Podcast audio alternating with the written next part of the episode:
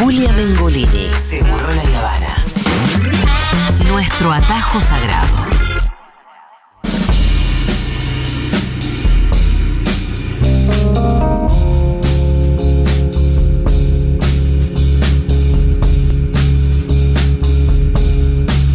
Ahora ya reconozco esta musiquita porque es de la película Drive My Car de Harimati Akukuya.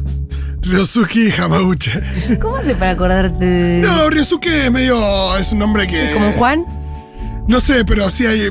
No sé, en algún lado lo escuché y Hamaguchi es el apellido, qué sé yo. Bueno, eh, Drive My Car, la película que se ganó el Oscar a mejor película internacional. ¿Sí Me se encanta llama? que actualizaste. sí, y que no es también. extranjera, em, sino que es internacional.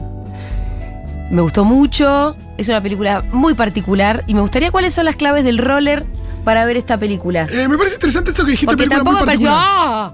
Me gusta, me gusta que. La verdad que no así. entiendo por qué se ganó el Oscar y no fue la mano de Dios. Ah, claro, pues vos te gustó la de es que a mí me Sorrentino. gustó mucho la de Sorrentino. A mí me gustó más Drive My Car. Pero bueno, eh, película japonesa dura tres horas. Eso es algo que todo el mundo tiene como. "Ah, Dura tres horas, dura tres horas. Sí.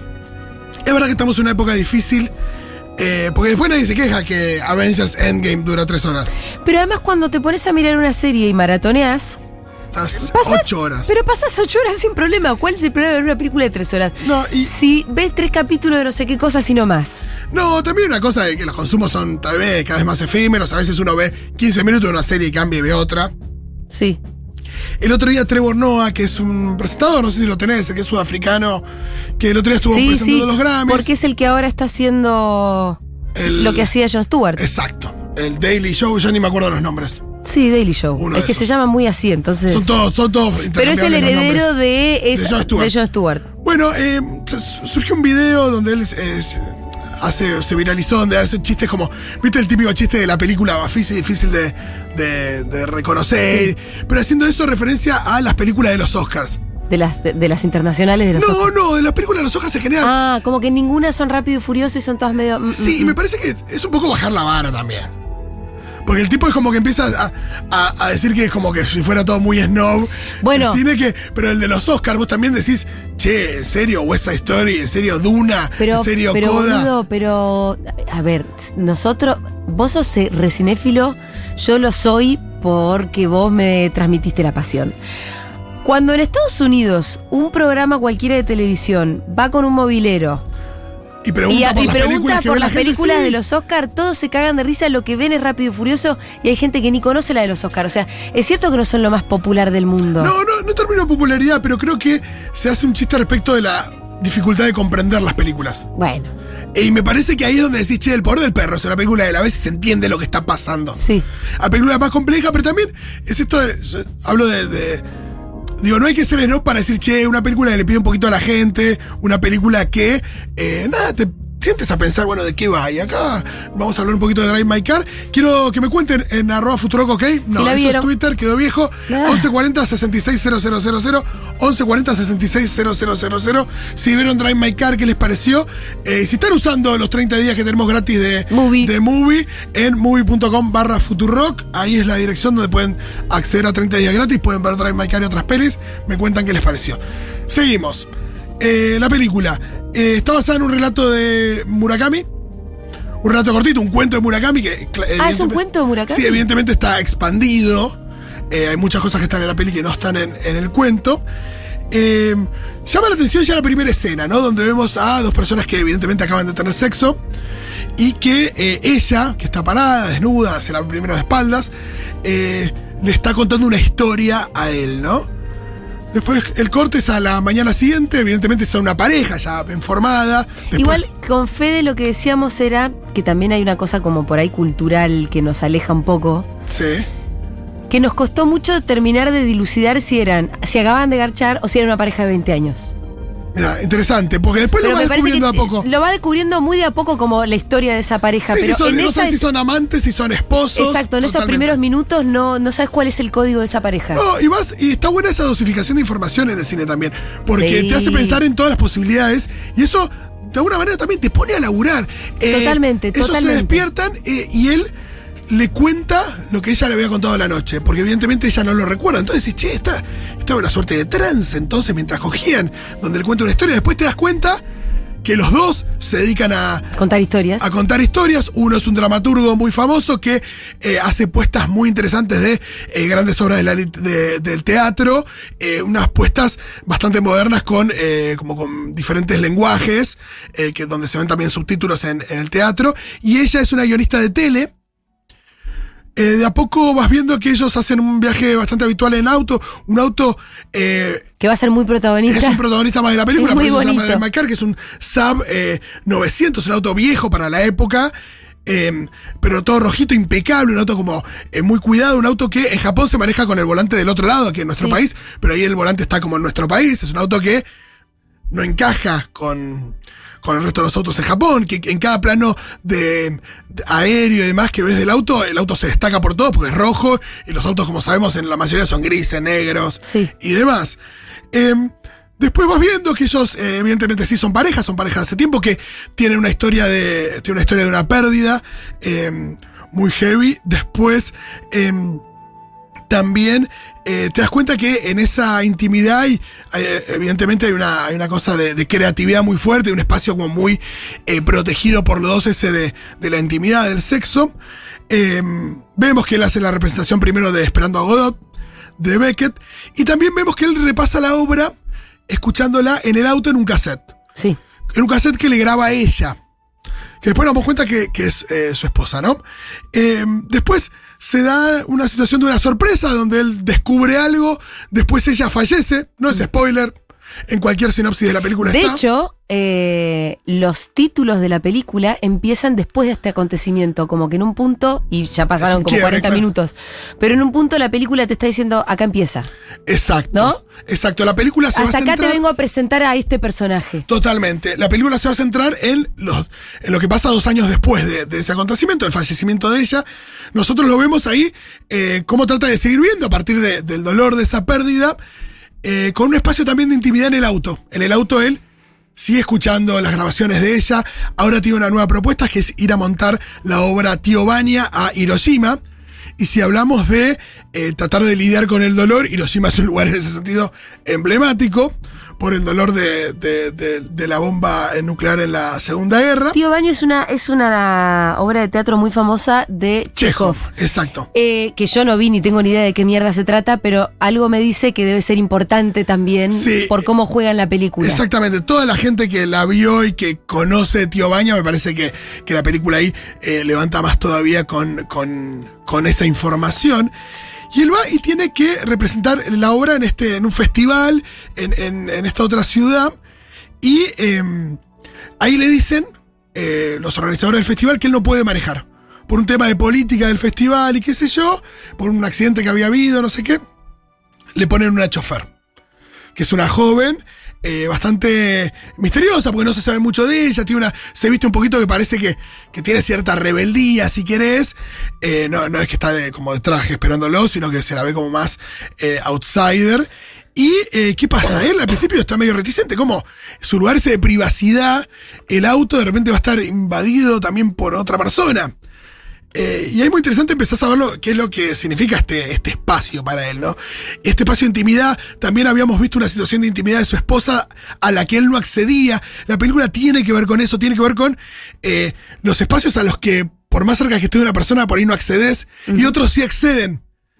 Eh, y ahí cómo entran en juego los celos y la frustración de, de vos, independientemente de la cuestión que tiene que ver más con la, no sé, una infidelidad, la, la situación de el no poder acceder a ciertos espacios de una persona donde por ahí otra persona sí, o que eh, una persona te, te necesita para algo, pero necesita a otros para otra cosa. O para completar ese, eso algo que vos no le puedes terminar de dar. Eh, y todo eso se, se va despertando en la película. en- con todo esto va lidiando este protagonista que de a poco se va abriendo muy de a poco en ese espacio en el auto con, con esta chofer que también tiene, tiene una Sus historia para totalmente un relato para contar.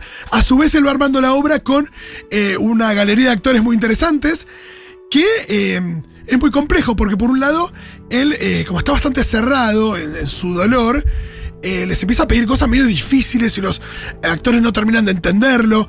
Es una propuesta bastante inclusiva porque tiene diferentes eh, lenguajes y demás, pero al mismo tiempo los actores la pasan medio mal porque los tienen un poco cagando también.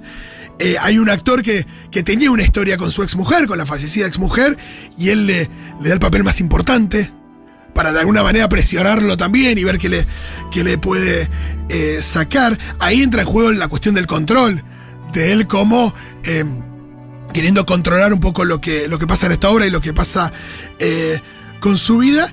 Y eh, de nuevo, ¿no? Esto de... eh, hasta me parece que es una película que el tema es, ese, ese- es de, ciertos espacios de intimidad donde también uno puede, puede no vulnerar, pero que si una persona se muestra, se abre y, y se, y, se, y se expone, también puede abrir eh, a, que, a que otra ingrese. Esto es lo que pasa en esta película. Eh, son fundamentales también los silencios, son películas que, eh, como, como bien maneja la, la chofer, esto de que el momento la desc- describe la forma de manejar con esto de que fluye, de que. Y es una peli que también que fluye, que es larga, pero que, que es muy agradable de ver eh, y que. mm, tiene mucho también esto a partir de un laburo de edición y de, y de- y de- y de dirección muy copado, eh, donde lo que pasa entre los discursos, entre diálogo y diálogo también es importante. Lo que ves entre diálogo y diálogo es justamente los efectos y las causas eh, de, de- eso que dicen los actores o lo que está más allá de lo que dicen. Y leyendo un poquito sobre Checo, parece que Checo estaba en esta de... em, de lo que dicen los silencios. Y evidentemente la película tiene eh, mucho de eso. Hay un personaje que es el de una de las actrices de la obra que habla en lenguaje de señas, eh, un lenguaje de señas coreano, que no sabía que, que en Corea hay un lenguaje de señas específico Claro, de Corea, que no es el mismo al de Japón, donde transcurre la película, que eh, nos demuestra con su actuación que, que muchas veces sobra en las palabras, ¿no? Eh, eso, me parece que eh, la película se mete con eso, con eh, la forma de atravesar el dolor, la forma, la, importancia que adquieren los relatos y, por supuesto, la necesidad de sacar afuera, ¿no? A través del relato y a través del arte.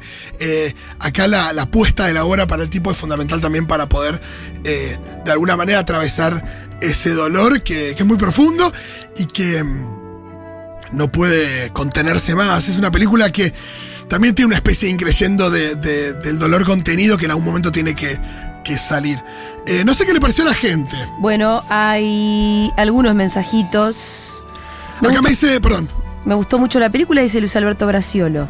En particular las escenas de la audición de Yun A y la cena en casa de ella. Era casi hipnótico verla, totalmente. Sí, Juno es la, la- el personaje de, de la chica que habla con lenguaje de señas. Sí, el personaje es hipnótico, la, la escena en la, en la casa donde, donde están con, con su esposo y la chofer los invitan a comer y un perro. Eh, sí, sí, creo que es la- de las escenas más lindas de la película. Acá me dice mucho spoiler, no. No, no, a me mí me hubiese gustado escuchar a Fito antes de ver la película, ¿eh? No, y me niego a a pensar que esto es un spoiler. Cualquier sinopsis de la película habla del, De todo esto. de- del fallecimiento de me la, parece de la que esposa. hay que em, volver a entender lo que es un spoiler. No, y, y también entender que es, que es importante para una película. Yo te la puedo contar al principio a Phil, que, no importa, la tenés que ver. Sí. Y acá te la estamos eso- tratando de, de- de interpretar también. y Me de parece charlar. que un spoiler hay que entender que es algo que si te lo cuentan te arruina la experiencia de la película. No cualquier anticipo. No. La gente toma como spoiler cualquier anticipo de cualquier cosa. Spoiler es cuando te arruinan la experiencia de ver la película con lo que te contaron. Exactamente. Si yo te contara todo el padrino. No me no arruina puedo hacer- nada. no te arruino nada. No. Si te cuento sexto sentido, y por ahí Eso sí. es un spoiler. Claro. Eso es un spoiler, que te cuenten el final de sexto Aparte acá no la conté toda, no, no, no, no dije cuál, qué es lo que le pasa a la chofer, hacia dónde va todo. eh, pero me parece que. Eh, fue un peliculón. Dos o tres veces agradecí su recomendación. No se sintieron las tres horas. Acá me dice Fito, no es lenguaje, es lengua, porque cada país tiene el suyo con sus señas y su propia gramática. Perfecto. Muchas gracias. Eh, ¿Cómo están? hola. Y a ver, Drive My Car, en un primer momento así me fascinó. Hora y media, ah, dos horas. Ya comencé la tercera y me pareció pretenciosa la extensión. Hermosa, compleja, bueno. Tampoco me pareció inaccesible, no es de ese cine difícil, tampoco me pareció, qué sé yo. Eh, también soy una cinéfila, pero mm, sí pretenciosa. En un punto, en un punto, sí. Me parecía que tenía que ya cerrar. eh, Eh, tiene un punto el tema Sí, de boludo, que- necesitabas tres horas realmente. Yo, pa- para, mí todas las escenas tienen, eh, Sí. tienen cosas interesantes para analizar y, y no sé si lo... pre- si la extensión convierte una película en pretenciosa. Para mí pretenciosa es cuando pretende ser algo que, que no consigue. Sí. Eh, eso para mí es la pretensión. Eh, medio por definición. Eh, el hecho de ser. Es verdad que por ahí una película dura tres horas tiene que ser una película como importante. Pero eso son asociaciones que hace uno. No sé si. Me encantó Drive My Car, dice Luciano. La vi en el Festival de Cine de Mar del Plata y supe que se iba a llevar unos cuantos galardones. Galardones. Me gusta que su narración es muy llevadera, eh, propio de los relatos de Murakami. Absolutamente. ¿Tenemos otro mensaje de audio, Di? Sí, hay uno al final. Oli, dato de color. Que la lengua de señas es distinta en todos los países. Mira. Bueno, esto. No, yo sabía que en algunos países, pero no sabía que había que era diferente en Corea, Japón y demás. Perdón, adelante. Hola, Segurales, ¿cómo están? ¿Qué tal?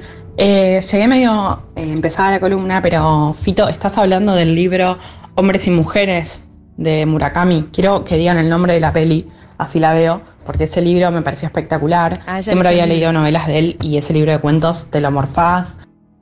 Se ve que ella leyó el libro. Estamos hablando Sí. de la película Drive My Car, que se ganó el Oscar a Mejor Película Sí, Internacional. que está basada en un cuento, imagino que en ese libro.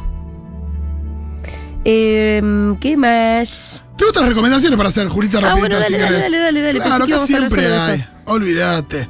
Hoy a la mañana, en Ahora Dicen, recomendé unas películas eh, bastante llamativas.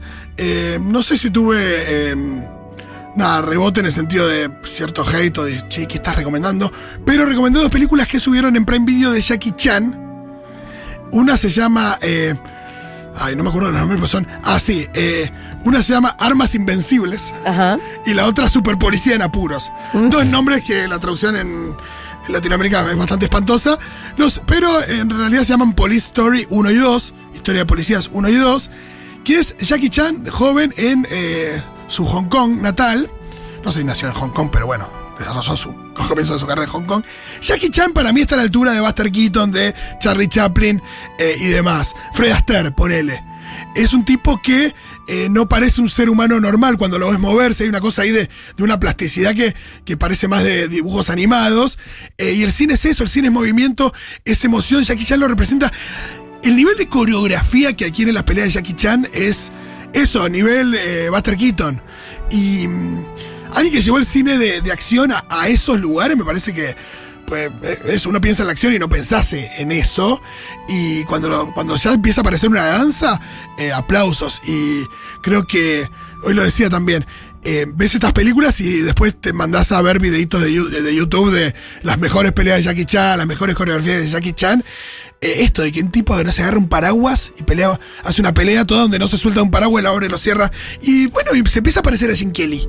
¿Por qué no? Claro, es una danza también, ni hablar. Totalmente. eh, y con- pero es una danza porque tiene, tiene humor, tiene creatividad, tiene cambios de ritmo, tiene eh, emoción, tiene intriga. Hay un montón de cosas que están ahí.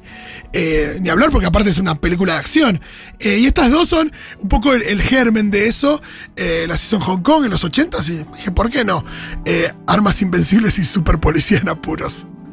¿Dónde es que las, eh, las podemos ver? En Prime Video. Perfecto. Bueno, em, ya venimos con el resumen y ya terminamos.